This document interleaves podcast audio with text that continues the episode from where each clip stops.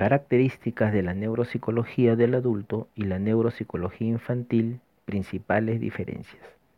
Como parte del programa de segunda especialidad en neuropsicología infantil y del aprendizaje de la Universidad Católica de Trujillo, presentamos un resumen acerca de las características de la neuropsicología del adulto y la neuropsicología infantil. Desde la neuropsicología es importante avanzar hacia una diferenciación en la intervención en niños y adultos, de manera que ambos abordajes sean cada vez más específicos y adaptados a la población con la que trabajamos, huyendo de una simple traslación o copia de las técnicas y conocimientos que se utilizan en el ámbito de los adultos al ámbito de los niños y adolescentes. Esperemos que sea de su agrado. La neuropsicología del adulto, como rama de las neurociencias, Estudia las relaciones entre el cerebro ya desarrollado y la conducta tanto de personas sanas como de aquellos con sospecha de deterioro de sus funciones cognitivas, con una alteración en el comportamiento que puede ser debido a un daño cerebral o una alteración patológica del funcionamiento cerebral. Es necesario distinguir además las características de un envejecimiento normal de uno patológico. Por ello, el psicólogo debe determinar los criterios adecuados para identificar cómo va envejeciendo cada persona en cuanto a sus habilidades cognitivas y afectivas. La exploración neuropsicológica en adultos comprende la evaluación de la conducta, el estado de ánimo y las funciones cognitivas, atención, memoria, lenguaje, funciones ejecutivas, noxias, praxias, para poder describir el perfil cognitivo y conductual de la persona y o realizar un diagnóstico. La finalidad de la intervención neuropsicológica en el adulto consiste en proporcionar estrategias compensatorias, mantener el máximo tiempo posible las funciones preservadas, estimular y o establecer funciones alteradas para conseguir la máxima autonomía y bienestar personal.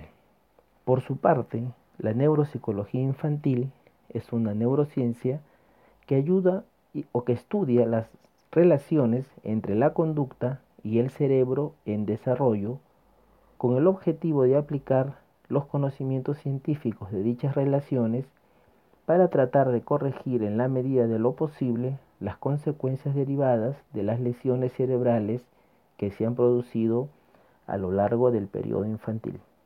La neuropsicología infantil ha ido incrementando su importancia por varias razones médicas y socioeducativas, entre las que hay que destacar la mejora en las condiciones asistenciales, que ha propiciado el incremento en la supervivencia de niños y niñas de riesgo biológico, con la consiguiente aparición de nuevas poblaciones pediátricas antes inexistentes.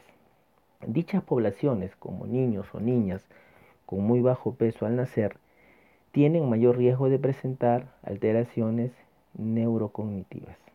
La neuropsicología infantil hace, incidencia en el cerebro en desarrollo y sus repercusiones sobre el comportamiento, tanto en los casos de lesión o disfunción cerebral como en los niños sanos, teniendo en cuenta de un modo específico los cambios evolutivos que se producen dentro del sistema nervioso infantil así como sus correlatos conductuales y la forma en que dichos cambios interactúan de un modo complejo con las alteraciones bioquímicas y ambientales.